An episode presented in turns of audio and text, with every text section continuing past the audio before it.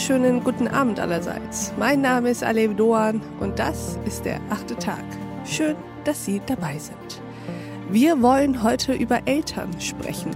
Über Frauen und Männer, die Kinder haben, die also Mütter und Väter geworden sind, aber die eben nicht nur Mütter und Väter sind. Denn was passiert eigentlich mit Menschen, die vorher vieles waren, Personen mit einem Beruf, mit einer oder mehrerer Leidenschaften, mit Freunden, Hobbys und Charakterzügen und dann Kinder bekommen und Eltern werden. Wie viel geben sie von sich auf und ab wann ist es zu viel der Selbstaufgabe? Darüber sprechen wir heute mit einem Gast, der sich während der Corona-Pandemie zur Aufgabe gemacht hat, Eltern zu stärken. Herzlich willkommen im achten Tag, Steven Groll. Ja, hallo. Vielen, vielen Dank, äh, dass ich hier sein darf. Ich freue mich sehr. wir freuen uns auch, Herr Groll. Wollen Sie sich uns mal vorstellen? Ja, sehr gern. Ich bin Steven Greul. Ich bin ja, ein sehr, sehr aktiver Mensch und habe wahrscheinlich in meinem Leben so zweimal das Glück gehabt, ähm, mein Leben zu bereichern. Zum einen, dass ich mein Hobby zum Beruf gemacht habe. Ich bin Sportwissenschaftler und liebe es einfach, meine Leidenschaft, den Sport anderen Menschen zu vermitteln und eben zu einem gesunden Lebensstil zu führen. Und das zweite ist, dass ich seit jetzt zweieinhalb Jahren glücklicher Papa bin und da eben auch wieder etwas gefunden habe, was mich total begeistert und ich jetzt eben äh, ja, versuche, das beides gekonnt im Job zu integrieren. Und Sie sind heute hier, Herr Groll, um mit uns über starke Eltern zu sprechen. Erzählen Sie doch mal, was macht eigentlich Eltern stark? Das ist eine sehr gute Frage. Ich glaube, dass es wahrscheinlich eben genau diese Herausforderung ist als Eltern. Wir leben immer so ein bisschen in der Rush-Hour des Lebens, sage ich immer. Ich mhm. kann gerne auch später noch erklären, was ich damit meine. Und ich glaube, gerade starke Eltern sind halt so viele Aspekte. Das ist halt nicht nur stark im Sinne von der Muskel stark, was ja wahrscheinlich die meisten assoziieren, sondern es ist halt eben auch dieses stark sein mental, stark sein im Alltag, stark sein für seine Kinder, starkes Immunsystem, starke Gesundheit. Also es sind für mich so viele Aspekte. Mhm. Deshalb kam ich halt immer auf diesen Titel starke Eltern. Wie ist das entstanden? Das ist ja, glaube ich, eine Geburt sozusagen, die aus der Corona-Pandemie entstanden ist, nicht wahr? Also ursprünglich habe ich als Sportwissenschaftler äh, mir zur Profession gemacht, halt Personal Trainer zu sein und wirklich Leuten individuell zu helfen, weil mir war es immer wichtig, wirklich Ergebnisse zu erzielen. Mhm. Ich sage immer so, bei den meisten Menschen ist es so, das ist auch bei mir, man fängt als Sportler an und wenn man als Sportler nicht erfolgreich wird, wird man Trainer.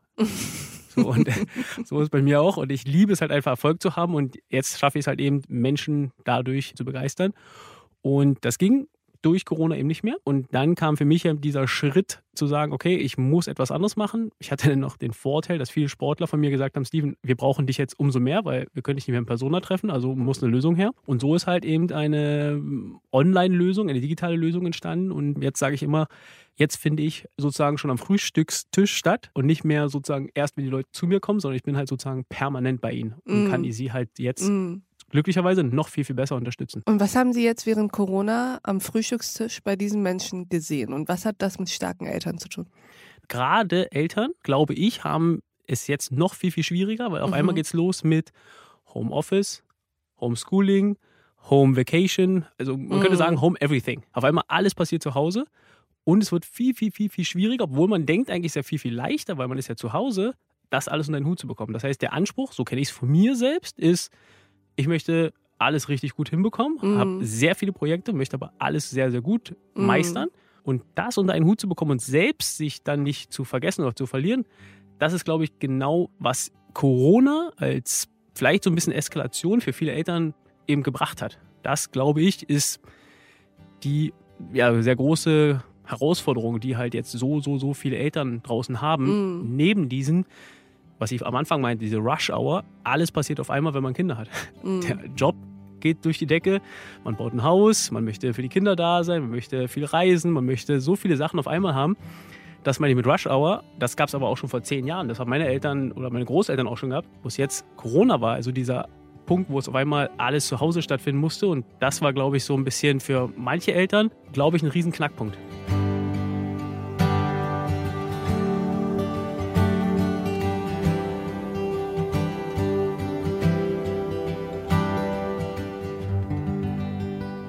Sie haben es eben angesprochen. Eigentlich könnte man doch denken, dass es alles viel leichter wird umzusetzen, weil es passiert alles zu Hause und man muss keine Wege mehr abfahren, man muss keine Termine mehr einhalten. Warum ist sozusagen der Versuch, diese Rush-Hour des Lebens zu organisieren, noch schwerer umzusetzen in Corona-Zeiten, alles von zu Hause aus? Die Herausforderung gerade jetzt bei Corona ist ja, dass eben, weil ja alles zu Hause stattfindet, natürlich aber auch viele Leute sagen, okay, ich habe jetzt in meinem Wohnzimmer, mache ich nahezu alles. Mhm. Also von eben Kinderbetreuung, Arbeiten bis hin zu manche sogar Urlaub, bis hin zu Sport. Mhm.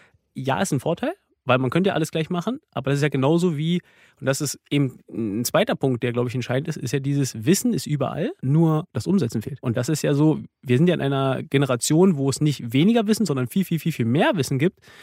Nur ich sage immer so, ich bin der Trainer, der die Leute wirklich in der Umsetzung dahingehend freisetzt, dass er sagt, okay, das ist mir viel, viel wichtiger, als noch viel, viel mehr Wissen zu vermitteln, weil sonst hätte ich einfach sagen können, ich schreibe ein Buch mhm. oder ich mache einfach nur Content im Social Media.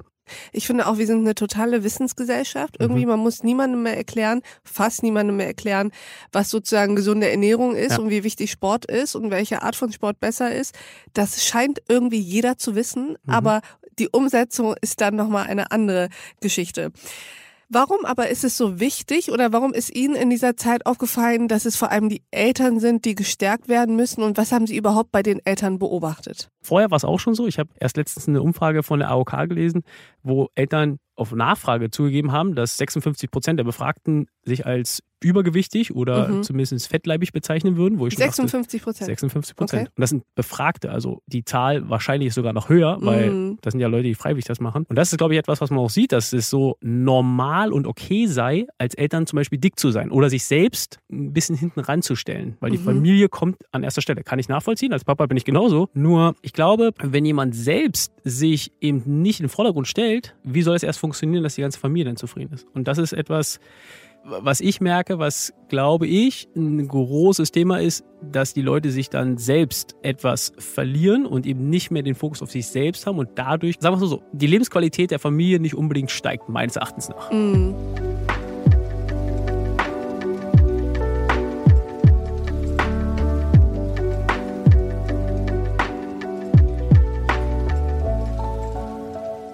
Das ist total interessant, weil ja natürlich es sich nobel und richtig anhört, wenn Eltern sagen, ich habe jetzt ein Kind und das steht im Mittelpunkt. Das ist in gewisser Weise vermutlich auch genau richtig. Ja.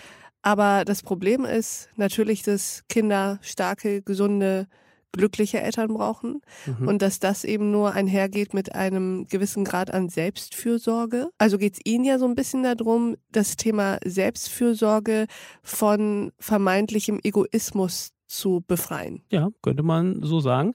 Meine größte Motivation, jeden Morgen aufzustehen und wahnsinnig viele Sachen zu machen, ist, ich möchte für mein Kind so lang wie möglich da sein mhm. mit allem dem, was ich kann. Und natürlich auch für meine Enkelkinder. Und ich möchte nicht irgendwann derjenige sein, der halt sagt, ich kann das nicht aus XYZ. Das ist, glaube ich, etwas, wenn Eltern nicht auf sich selbst achten, kann es halt schnell nach hinten losgehen. Und wenn ein Baustein in so einem großen Puzzle nicht mehr stimmt, kann es sein, dass halt eben so eine ganze Familie darunter leidet. Und ich bin da jetzt nicht gegen Schwarzmann, absolut nicht. Ich bin eher so ein Optimist. Nur, das habe ich halt gemerkt in dieser Corona-Zeit, das war ja auch die Frage vorher schon, ist halt, dass es jetzt noch viel, viel schwieriger wird. Obwohl wir ja alles zu Hause haben, ist aber auch so, wir haben alles jetzt auf einmal zu Hause. Und so ist es bei uns auch. Wir haben uns reingeteilt. Das war wirklich zum Teil so, wir haben Termine bis Punkt um und ab Punkt um hat der nächste Termin von meiner Verlobten zum Beispiel begonnen. Und wir hatten nur die Zeit, das Kind einfach zu übergeben. Da war nicht irgendwie mal angucken oder sonst irgendwas. Und das ging halt manchmal von morgens bis abends. Und dann auf einmal hieß es noch, okay, irgendwie muss da jetzt noch Sport, noch eine gesunde Ernährung rein. Und da habe ich halt eben viele, viele Möglichkeiten kreiert, gefunden. Natürlich aus fundiertem Wissen als Sportwissenschaftler, aber eben auch jetzt 15 Jahren Berufserfahrung, dass am Ende es wirklich für Eltern funktioniert. Mhm. Und das habe ich getestet. Ich habe eine große Testgruppe laufen lassen und die Eltern haben mir genau das gesagt, dass sie auf einmal gesagt haben: so, wow, obwohl der Lockdown so hart ist, habe ich es jetzt geschafft, das umzusetzen. Ich bin leistungsfähiger, ich schlafe besser. Was sind das so für. Aspekte, die dann umgesetzt worden sind? Also was waren so die Elemente der Dinge, die Sie ausprobiert haben? Die Eltern haben so zwei große Themen, glaube ich, was immer wieder schwierig ist. Punkt eins, keine Zeit beziehungsweise wenig Zeit. Das heißt, ich habe Lösungen gefunden, die sehr, sehr, sehr zeiteffizient sind. Training, Ernährung, Umsetzen, Organisation. Dann natürlich klar, zweiter Punkt ist die Motivation. Also wirklich, egal ob man jetzt morgens, mittags oder abends sich bewegen möchte, erstmal die Motivation haben. Und ich sage auch immer, Motivation ist einfach, ich brauche erstmal ein Motiv. Also muss man schon mal viel, viel tiefer irgendwo anfangen bei den Leuten, um zu sagen, okay, was willst du wirklich? Um dann eben zu schaffen, dass sie wirklich sagen, okay, ich habe mein Motiv, das bewegt mich und jetzt schaffe ich es eben, dass das wirklich umgesetzt wird tagtäglich. Und was waren das so für Ideen, also wodurch wurde zum Beispiel diese Zeiteffizienz erreicht? Zum Beispiel eben, dass ich sage, okay, über eine Trainings-App habe ich kurze Sporteinheiten, die mhm. überall ohne Geräte stattfinden. So, das heißt, ich habe Lösungen gefunden, die nur zwei Minuten dauern, aber maximal 20 Minuten sind. Mhm. Und das passt halt immer rein. Und somit hat jeder, den ich jetzt betreue, immer wieder die Aussage getroffen, okay, ist ja egal, wo ich bin und ist ja auch egal, wie viel Zeit ich habe, ich kann immer was machen. Es mhm. passt immer irgendwo rein. Und natürlich, klar, auch immer Lösungen gefunden, wie die Familie integriert werden kann. Dass es halt nicht nur so eine One-Man-Show ist, sondern eben eigentlich so ein familiäres Happening.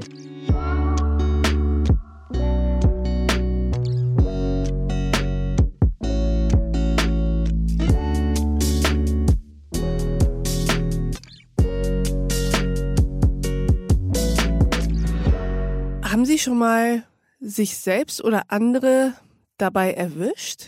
Oder bei dem Gedanken vielleicht geglaubt, erwischt zu haben, dass da jemand sein Elternsein, sein Muttersein oder Vaternsein und sein Kind so ein Stück weit auch als Ausrede nimmt, um sich gehen zu lassen und vielleicht sich mit sich selbst auch nicht mehr so richtig zu beschäftigen. Das meine ich jetzt auch mental und emotional. Absolut. Also ich fühle mich da gerade selbst ertappt. okay. Genau sozusagen getroffen. Absolut. Also ich kann es auf jeden Fall nachvollziehen, äh, beziehungsweise auch genau so ähm, wiedergeben. Familie ist super, super, super toll. Mhm. Es ist aber auch einfach ein 24-7-Job, muss man mhm. einfach ganz klar sagen. Ich liebe meinen Sohn über alles und gleichzeitig weiß ich, dass es halt definitiv nicht einfach ist. Zumindest nicht mit dem Anspruch, den ich habe. Mhm. Mein Sohn würde zum Beispiel nie vom Fernseher einfach so abgepackt werden. Der mhm. kann mal, das haben wir bei den Großeltern nur, irgendwie sich was anschauen, ansonsten sage ich, ich bin derjenige, der dafür sorgen darf, ihn zu interagieren und nicht halt irgendwie ein Fernseher oder ein mhm. Tablet oder sowas. Und das ist, was ich meinte, dass dieser Anspruch halt so hoch ist. Und mhm. das macht es halt so schwierig, glaube ich, für die meisten Menschen. Klar gibt es auch andere Eltern, aber die meisten, die ich betreue, ist halt so, dass der Anspruch halt sehr, sehr hoch ist. Sie wollen halt eben für sich selbst das Beste, für die Familie das Beste, sie wollen beruflich erfolgreich sein, sie wollen so viele Dinge auf einmal und das halt alles unter einem Hut zu bekommen, ist halt diese Herausforderung. Für mich ist es ja so, ich bin in ein komplett kaltes Wasser gesprungen und musste auf einmal ein Unternehmen gründen und schauen, wie ich irgendwie in diesem Online-Business klarkomme. Und das ist bis heute definitiv immer noch eine Herausforderung und mhm. ich bin auch ganz transparent definitiv nichts, was ich immer grandios meister. Und ich bin auch nicht äh, gewiss auch nicht immer der beste Papa. Ähm, da habe ich auch meine Schwachstellen, das weiß ich. Nur arbeite ich halt oder ich versuche jeden Tag daraus zu lernen und zu sagen, okay, was kann ich da mitnehmen? Wie kann ich das hoffentlich besser machen, sodass ich nicht dauernd denselben und selben, selben Fehler mache.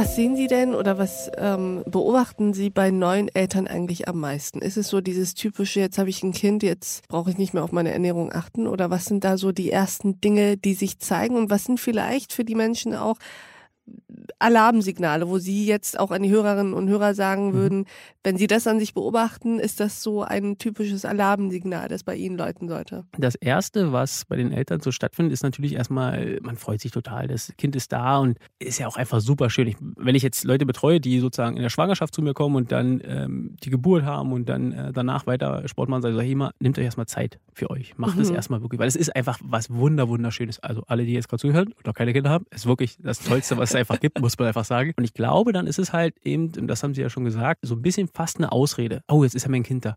Ah, jetzt ist das Spaghetti. Na, jetzt ist, äh, was soll ich denn jetzt essen? Also, da sind so viele Sachen, wo einfach. Jetzt kann ich nicht auch noch Salat. Äh, ja, genau, sowas. Mhm. Und das sind halt so viele Ausreden oder Ausflüchte. Da sollte jeder vielleicht ehrlich zu sich selbst sein. Und äh, ab dem Moment, wo ich würde mal sagen, auf meiner Zufriedenheitsskala nicht mehr irgendwie 90 äh, Prozent sind, sondern ich merke, oh, das sinkt deutlich, sollte ich irgendwann sagen, okay, ich müsste daran was ändern. Egal, ob es jetzt. Zufriedenheitsskala mit sich selbst. Mit sich selbst. Mhm.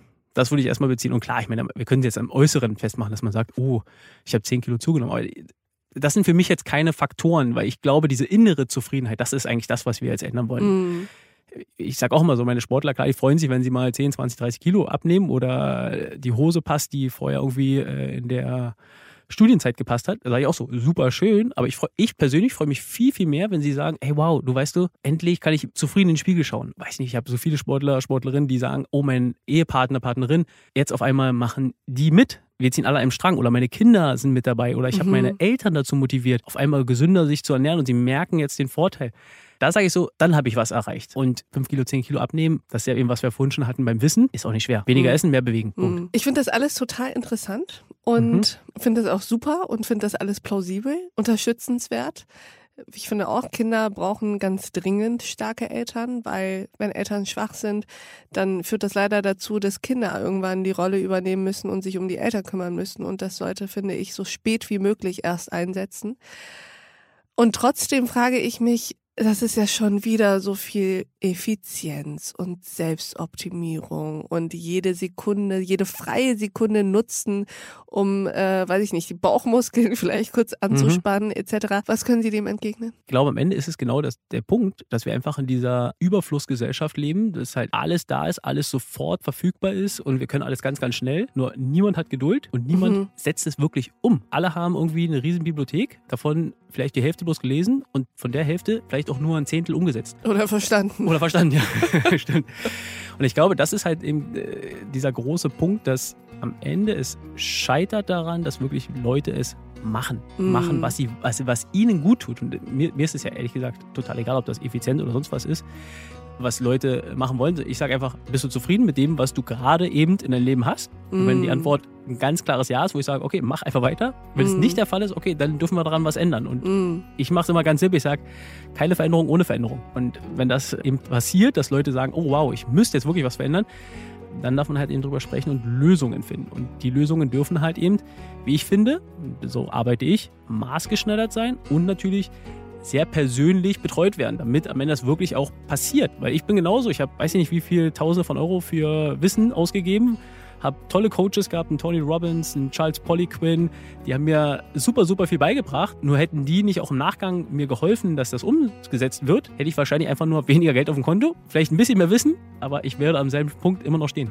Zum Abschluss wüsste ich ganz gerne, Sie haben eben davon gesprochen, dass sozusagen die Zeit einmal geklärt werden muss bei jedem und die Motivation, mhm. beziehungsweise das Motiv dahinter. Ja. Was ist eigentlich Ihr Motiv? Mein Motiv ist es, ich liebe es einfach, wenn ich, wie bei meiner Familie, wenn ich einfach glückliche Familien sehe. Und das ist so mein Motiv.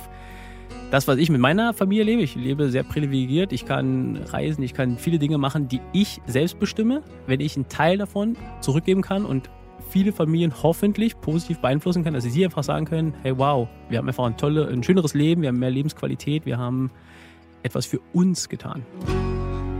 Und dem ist, finde ich, nichts mehr hinzuzufügen. Lieber Steven Greul, vielen Dank, dass Sie bei uns im achten Tag waren. Vielen Dank. Und ich danke auch Ihnen, liebe Hörerinnen und Hörer, fürs Mithören und Mitdenken und vielleicht auch irgendwann fürs Umsetzen. Ich freue mich, wenn wir uns im nächsten achten Tag wieder begegnen. Bis dahin, auf sehr, sehr bald. Ihre Ale Doan.